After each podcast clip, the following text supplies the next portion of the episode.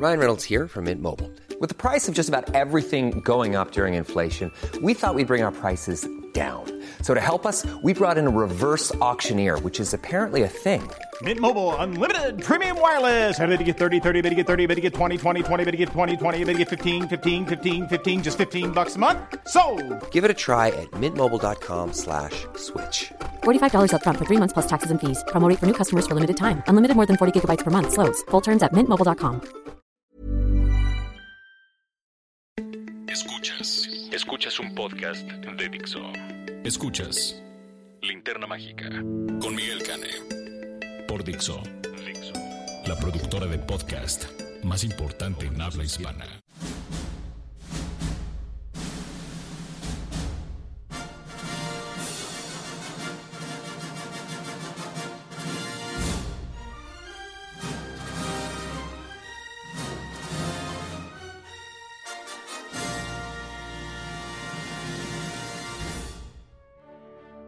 Hola, ¿qué tal? Eh, bienvenidos a esta emisión de La Linterna Mágica, su podcast de cinéfilos para cinéfilos. Es un placer saludarlos en esta ocasión desde la soleada Guadalajara para contarles que, bueno, estoy aquí porque voy a estar toda la semana porque presento mi novela el 8 de, de diciembre y me va a acompañar Raulito Fuentes, que por cierto les va a hablar ahora de una divertidísima comedia que se estrenó este fin de semana y este pues yo les voy a hablar de otro tema muy interesante, pero ¿qué les parece si primero vamos con el crítico de cinemas chinguetas de esta ciudad y de todo el estado de Jalisco? Adelante, Raúl. Oye Fuentes.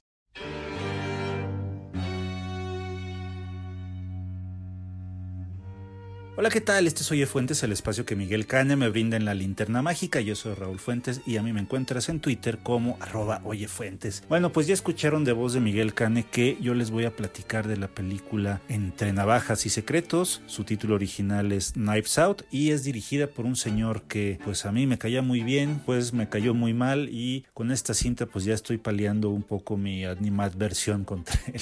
Me refiero pues a Ryan Johnson, director de Los Últimos Jedi esa cinta que abominé, de la cual pues no es el momento ni el lugar para platicar, pero bueno, es el director de esta cinta. Él dirigió también dos de los episodios más importantes, más recordados de Breaking Bad. Uno de ellos fue el episodio, el famoso episodio de La Mosca de la tercera temporada y dirigió el que tal vez sea el que mejor puntaje tuvo durante toda la serie, que es Ozymandias, que es el eh, antepenúltimo episodio de la serie. También tiene otras películas como Brick, tiene otra cinta como Los Hermanos Bloom, Looper, una película de ciencia ficción con, con Bruce Willis y con Joseph Gordon-Levitt. Y bueno, pues esta, esta cinta que, que tiene un reparto híjole, multiestelar, está, está bastante bien, la verdad es que me la pasé muy bien en la película. Los actores y actrices que protagonizan esta nueva cinta, pues son Daniel Craig, Chris Evans, el Capitán América, está por ahí también Michael Shannon, está Jamie Lee Curtis, está Don Johnson, que pues también yo platicaba con Miguel hace poco que qué padre ver nuevamente a Don Johnson pues en la pantalla, ¿no? Lo estamos viendo en, en la serie de Watchmen de HBO, pero también en esta película y creo que está muy bien. Está también la actriz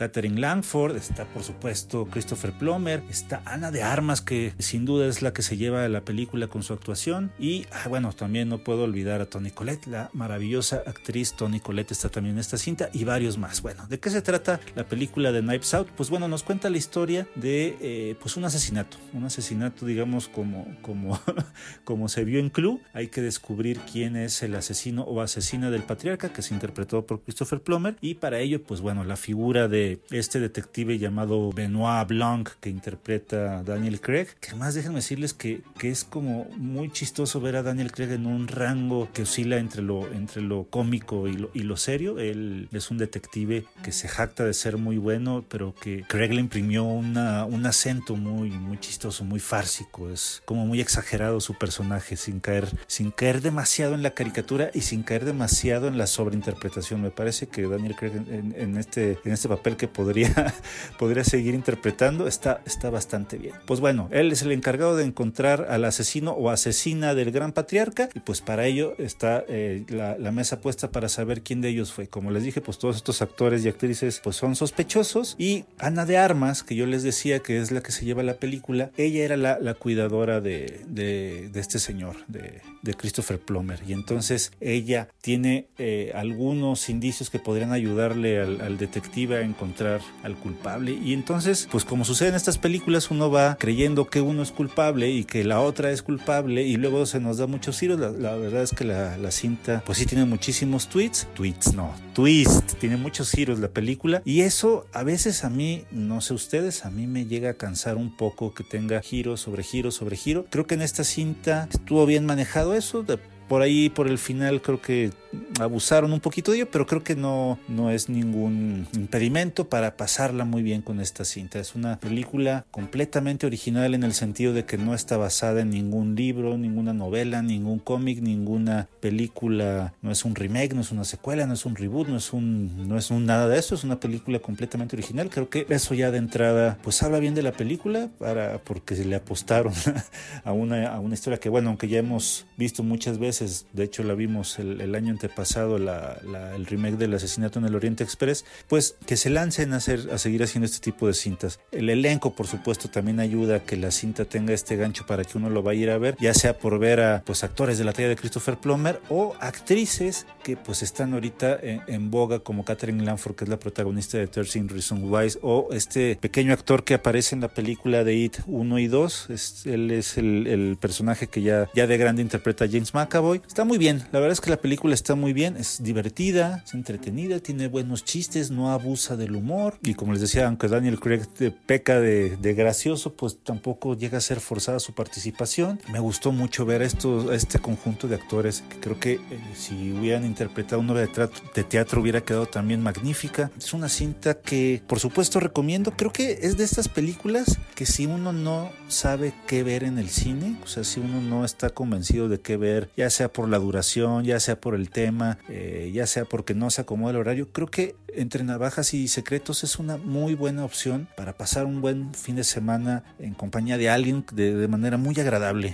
La cinta creo que funciona muy bien, es muy redonda en ese sentido. Creo que es algo que se le da muy bien a, a Ryan Johnson con sus películas. Esta creo que está dentro de un top está muy arriba, eh, cosa que celebro porque como les digo no, no quería yo saber nada de él después, de, después del fiasco que para mí representa Star Wars. Y pues nada, pues si ustedes ya la vieron o la quieren ver, pues platiquémosla. Yo estoy en Twitter como arroba oyefuentes, yo soy Raúl Fuentes, les agradezco su atención y nos escuchamos la próxima semana. Hasta luego. Gracias, Raulito. Bueno, pues ya escucharon ustedes a Raúl Fuentes hablando de, de la nueva película donde salen Ana de Armas, Jamie Lee Curtis, mi amor, que por cierto cada vez se parece más a su madre, y pues un elencazo, eh, Christopher Plummer, que está sensacional, y Ana de Armas, que la verdad me sorprendió porque yo al principio ni la reconocí. Pero bueno, hablando de, este, de estas cosas del cine, fíjense que la BBC publicó una lista que me pareció que no estaba nada mal de las 100 mejores películas dirigidas por mujeres y esta lista la encabeza Jane Campion con el piano, eh, una película de 1993 por la que Holly Hunter y Anna Paquin ganaron sendos Óscares, ¿no? Este, y también es por esa película que Sigourney Weaver mandó a volar a su agente porque cuando le ofrecieron la película primero se la ofrecieron a Sigourney Weaver pero su agente nunca se la hizo llegar porque le parecía poca cosa. Y bueno, pues se publicó esta lista y me pareció interesante comentar acerca de las, de las mujeres directoras, ¿no? Eh, la lista me pareció en sí un poquito repetitiva, se notó que las personas que votaron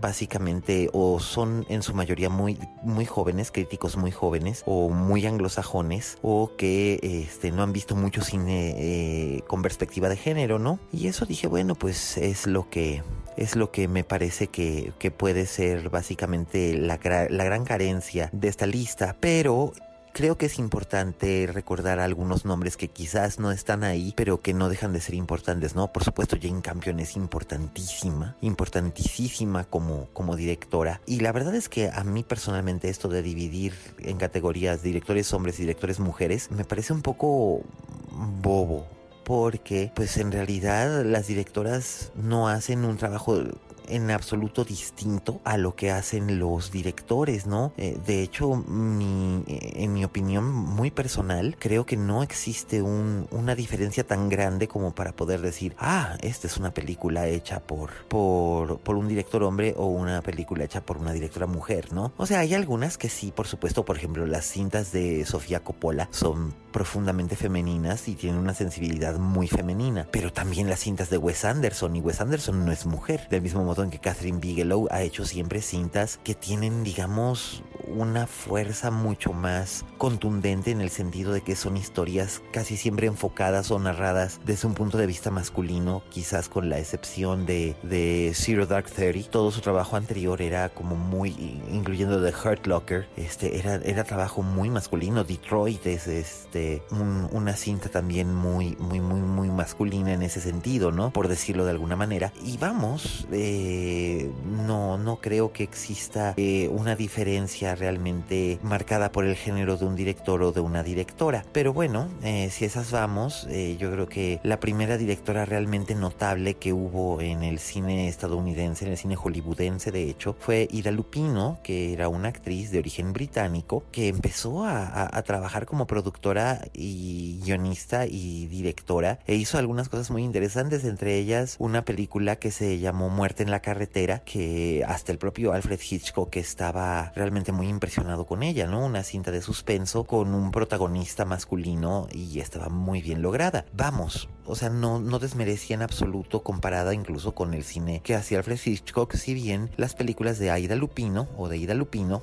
como lo como quieran pronunciarlo ustedes, eran cintas más bien de la serie B. Pero por ejemplo tomemos a, Lee Bullman. Mucha gente se olvida de que Lee Bullman no solamente fue la gran musa de Ingmar Bergman, sino que además aprendió a dirigir cine trabajando con él y ha sido una espléndida directora en su momento. Su, su película más reciente fue una, una adaptación cinematográfica de Señorita Julia con Jessica Chastain y eh, Colin Farrell y la verdad la película era muy buena. No tuvo una gran distribución pese al elenco que tenía, pero, pero era una excelente adaptación de la obra de Strindberg. Y eh, también eh, hizo una película que se llamó Infidelidad en el año 2000, que era muy sólida, muy buena. Y una película de, este, de, de época llamada Sophie Lavansdatter, que, este, que se hizo en Suecia y que, que la verdad es que es excelente. Entonces creo que, creo que en realidad hay mucho, hay mucha tela de, de donde cortar para hablar de, de, mujeres que hacen cine y no es,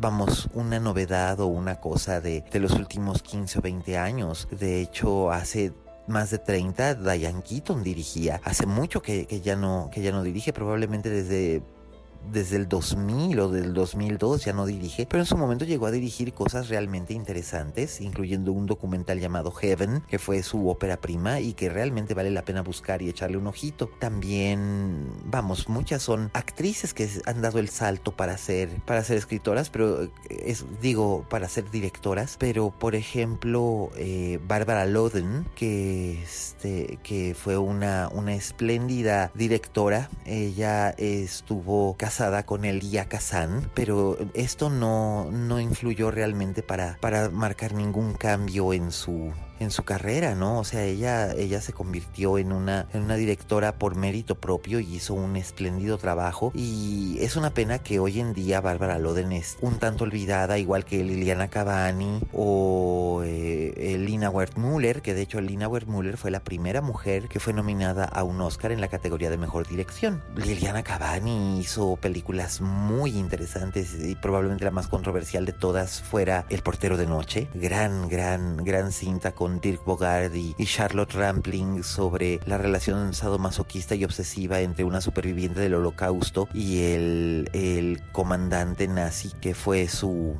su captor en su momento y cómo se reencuentran casi 20 años después de la guerra y reviven su, su relación enfermiza. Es una gran, gran película de los años 70. No hay que olvidar, por ejemplo, tampoco a Lina Wertmüller con Arrastrados por un insólito destino, que fue una, una película sumamente eh, notable en su, en su momento en los años 70. Y eh, Jeanne Moreau, la, la famosa actriz francesa, también dirigió cine en su momento y Margaritura, la escritora, también fue este, la célebre autora de El amante y otras novelas vitalísimas en la, en la segunda mitad del siglo XX. Ella también se convirtió en una importante, en una importante directora de cine en la década de los 70, sobre todo de cine de arte y ensayo, que como se le, como se le conocía en ese entonces, el cine poco comercial, pero que sin embargo deja una gran, este, una gran experiencia en el espectador, ¿no? Y, bueno, no se puede hablar de mujeres que hacen cine sin mencionar a, Chantal Ackerman, que con su obra maestra de 1975, Jean Dielman, se colocó como una de las grandes, grandes eh, cineastas europeas. Ella fue pupila, por así decirlo, de Agnes Varda y decidió llevar lo que Agnes Varda estaba haciendo en cine en los 60 y 70 al extremo, siendo muy jovencita, tenía 24 años cuando hizo Jean Dielman con la, una espléndida actuación de la hermosísima e inolvidable Delphine Seyrig, la protagonista del año pasado en Marienbad, donde aquí lo que hace es mostrarnos la rutina cotidiana de una ama de casa en Bruselas, que eh, es muy metódica, es limpiar, cocinar, ir a hacer la compra, convivir con su hijo adolescente y que de repente llega a una situación extrema, insólita, ¿no? Y, esto cambia drásticamente todo, toda su rutina doméstica y la verdad es que es una, una película bellísima que influyó en cintas como por ejemplo La camarista o El placer es todo mío de Elisa Miller. Y bueno, las, hay una espléndida generación de directoras mexicanas, Claudia Saint Luce con La caja vacía y Los insólitos peces gato, que es, ah, son dos películas espléndidas, igual que el trabajo de Natalia Beristain, No quiero dormir sola y Los adioses, que son una belleza de películas. Y además eh, Natalia también ha trabajado en, series y, y lo ha hecho muy bien. Y luego también está eh, Alejandra Márquez Abella junto con sus obras este, Semana Santa, que ya la había mostrado como una voz muy interesante y, luego hizo Las Niñas Bien, que fue una de las mejores películas de 2018 y, y de 2019 también. O sea, se estrenó en 2018 en el Festival de Toronto, comercialmente se estrenó en 2019 y es una gran, gran, gran película que abarca una gran variedad de géneros, desde el melodrama hasta el terror psicológico, hasta mm, comedia negra, ¿no? Y la tragedia. Yo creo que es una gran, gran película y Alejandra me parece una espléndida directora. Y también está Isa López, que, que ha tenido una carrera desigual, lo mismo hizo esa cosa abyecta de todo mal, que la verdad es que era horrible, pero también hizo Vuelven, que es una espléndida, espléndida película y que de hecho es la que le ha valido que la hayan buscado de, de, Estados Unidos. Salió por ahí una información en, en Daily Variety de que ella ha sido elegida para realizar un remake de una película de terror que fue seleccionada por el propio Stephen King al que le encantó Vuelven. Entonces pues hay que ver cómo se desarrolla el trabajo de, de Isa López al otro lado de la frontera. Y pues ya para terminar, yo lo que quisiera sugerirles es que de verdad se den una oportunidad de revisitar estas películas eh, dirigidas por, por mujeres. El trabajo de Agnes Varda es maravilloso y es muy diverso, es muy flexible, desde Cleo de 5 a 7, pasando por una canta y la otra no. Por supuesto, eh, lugares y rostros o eh, Varda por Agnes. La verdad, la pérdida de, de, Agnès Varda fue un muy duro golpe porque probablemente fue la directora más, más prolífica y por mucho tiempo la cabeza de lanza de este movimiento, ¿no? Pero no, no discriminemos por director o directora. La verdad es que creo que un cineasta, sea del género que sea, hace un magnífico trabajo siempre en el sentido de que está narrando a través de imágenes y puede ser lo mismo un director que una directora en México. Hemos tenido varias muy notables como las que ya mencioné antes y de hecho eh, en los años 40 tuvimos la gran presencia de Matilde Landeta, por ejemplo, una directora de la que hoy ya casi nadie habla, pero se podría aprender, se podría aprender mucho analizando su trabajo como por ejemplo lo es La Negra Angustias, que es una película que está disponible en la Filmoteca de la UNAM. Mi recomendación es abran sus percepciones y busquen, busquen, busquen más cine internacional, eh, busquen cine de otras épocas y, y comparen ese cine con el que, con el que se hace ahora, échenle un ojito, eh, eso les ayudará a desarrollar más su cinefilia. Y por otro lado, me gustaría hacer una acotación. Esta semana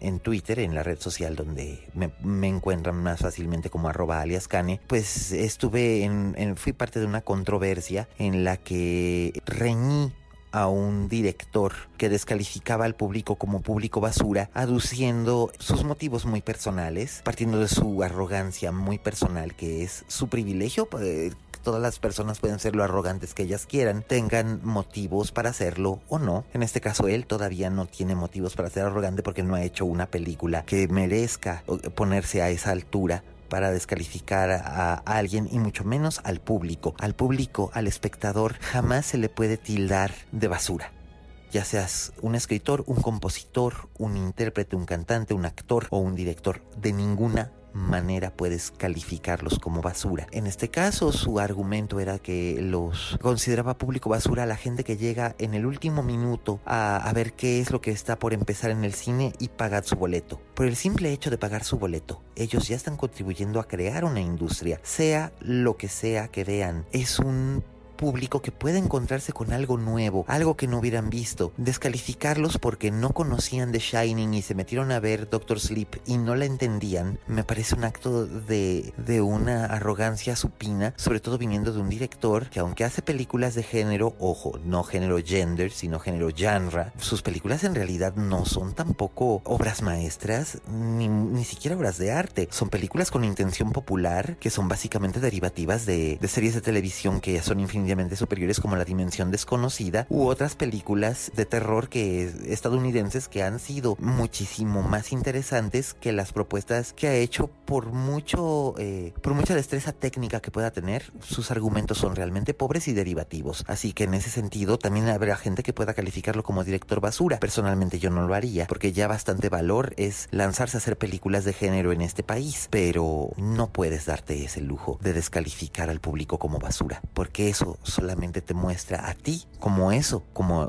como esa descalificación que tú le acabas de hacer al público. Y bueno, este es el final de la edición 166 de la linterna mágica desde Guadalajara. Muchísimas gracias a Vero en producción, a, a, todos en Dixo, a todos los que nos escuchan, David en Cancún, Ricardo en Madrid, Bruna en Barcelona, Sara en Asturias, todos los amigos que nos escuchan tanto dentro y fuera de la República, mis tocayos Miguel Zárate y Miguel Ochoa, mi queridísimo Pipe, con el que, con el que nos veremos ahora aquí en, en Guadalajara para la presentación. Y pues eso, ustedes saben que cuando uno se sienta ante este micrófono, lo está haciendo para poder contarles un, poco de las percepciones que uno tiene sobre el cine con la intención de desarrollar más una cinefilia. No dejen de ver películas de Sofía Coppola, de Lee, Bullman, de Jane Campion, de Catherine Bigelow, de Lawrence, eh, de, de nunca puedo pronunciar bien el apellido de la directora de Hustlers, pero véanla, de Penelope Spheris, de Amy Heckerling, que básicamente inventó o reinventó el cine de adolescentes en los años 80 con eh, Fast Times at Richmond High, que sigue siendo una película que es un referente importantísimo para entender el cine juvenil de los 80. Dios, de verdad, hay tantas espléndidas, espléndidas directoras que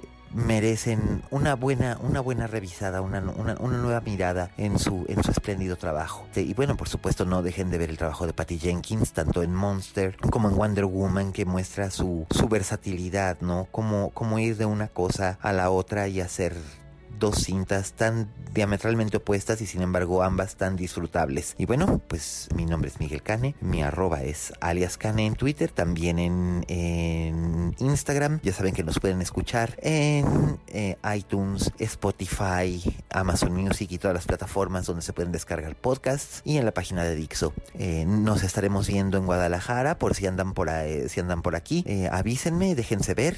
Los espero el 8 de diciembre en la presentación de mi libro y hablaremos pronto en la semana, grabaremos un nuevo podcast. Por lo pronto, feliz fin de semana y recuerden. Como dijo la Betty Davis, en este negocio si no tienes fama de monstruo, no eres una estrella. Hasta la próxima.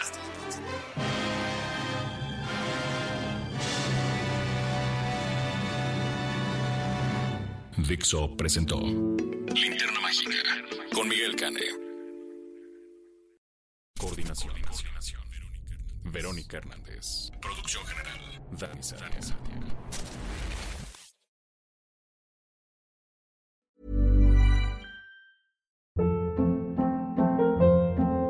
Hold up. What was that? Boring. No flavor. That was as bad as those leftovers you ate all week. Kiki Palmer here, and it's time to say hello to something fresh and guilt-free. Hello Fresh. Jazz up dinner with pecan-crusted chicken or garlic butter shrimp scampi. Now that's music to my mouth. Hello Fresh. Let's get this dinner party started. Discover all the delicious possibilities at hellofresh.com.